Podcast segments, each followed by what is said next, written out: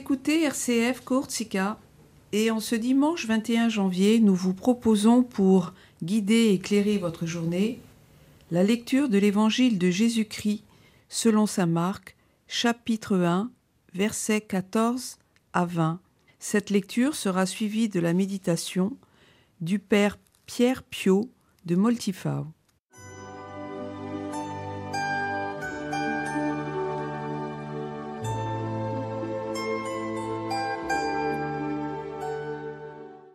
Évangile de Jésus-Christ selon saint Marc.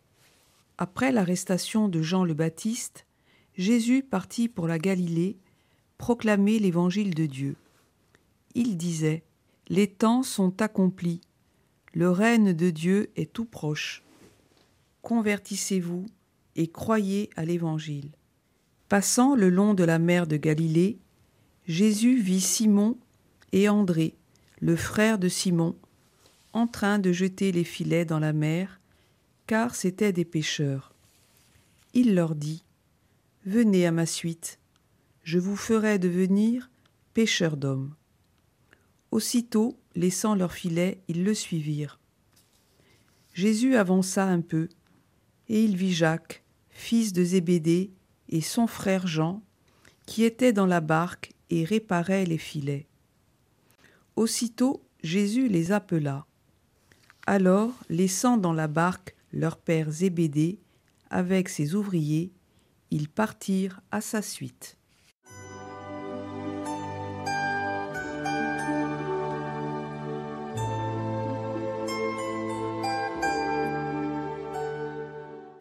Chers auditeurs, chères auditrices, soyez remplis de l'Esprit Saint et de son amour.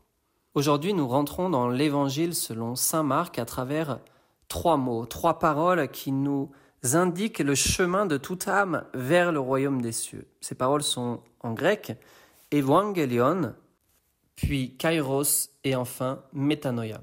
L'évangile commence avec une bonne nouvelle. Et vous vous demanderez, mais quelle est cette bonne nouvelle? Eh bien, la bonne nouvelle, c'est que Jésus est ressuscité. Et donc Dieu a manifesté, a démontré sa puissance, mais définitivement à travers la résurrection et la personne de Jésus en utilisant l'article défini, Saint Marc nous indique qu'il n'y a qu'une seule bonne nouvelle et que cette bonne nouvelle, elle est portée par Jésus lui-même.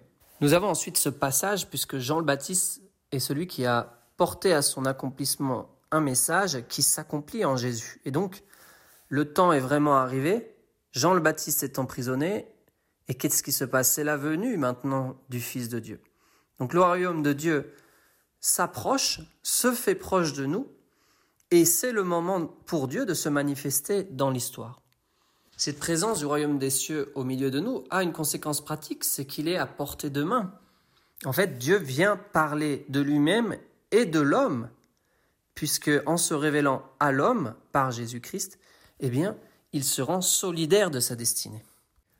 Le kairos, donc, ce temps accompli, porte à une conséquence pratique, ce sont la foi et la conversion, conversion qui est repris dans le texte par métanoïa, c'est-à-dire changement de regard, changer son regard pour voir la réalité comme Dieu la voit. Et donc dans cette exhortation, cette double exhortation de foi et de conversion qui apporte la bonne nouvelle, qui donne à travers la foi la bonne nouvelle, eh bien, c'est un moment de kairos, c'est-à-dire c'est un moment de révélation pour la personne qui rencontre Jésus même à travers le texte, même à travers la liturgie, ou même à travers parfois les événements douloureux ou heureux de la vie quotidienne. On ne peut pas non plus diminuer l'importance de, des miracles de Jésus, sans lesquels eh bien, la puissance de Dieu risque d'être une annonce qui soit inefficace pour notre existence. Et donc, le royaume des cieux vient avec fracas, avec conséquences dans la vie des disciples, et c'est la seconde partie de l'évangile qui nous montre à quel point eh bien, l'impact de Jésus dans l'histoire va être fort. Je vous ferai devenir pêcheurs d'hommes, dit Jésus. Eh bien, c'est euh, cette annonce donnée par le Fils de Dieu a un impact immédiat dans la vie des disciples. Ils quittent tout, ils quittent à la fois leur filet, c'est-à-dire leur métier, ce qu'ils savent faire, leur connaissance, et ils quittent leur père pour Jean et Jacques, c'est-à-dire tout le, noyau familial. Et ils partent à la suite de Jésus.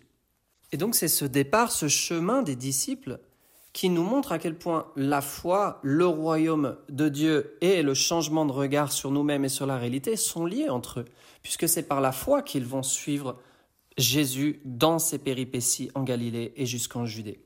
Nous avons donc un message apporté par Jésus, tournez-vous vers une réalité nouvelle, par la foi et par la croyance dans les miracles, les signes visibles de la présence du royaume de Dieu, eh bien, adhérer au message de l'Évangile et enfin, eh bien, changer de vie parce que le royaume désormais est présent au milieu de vous.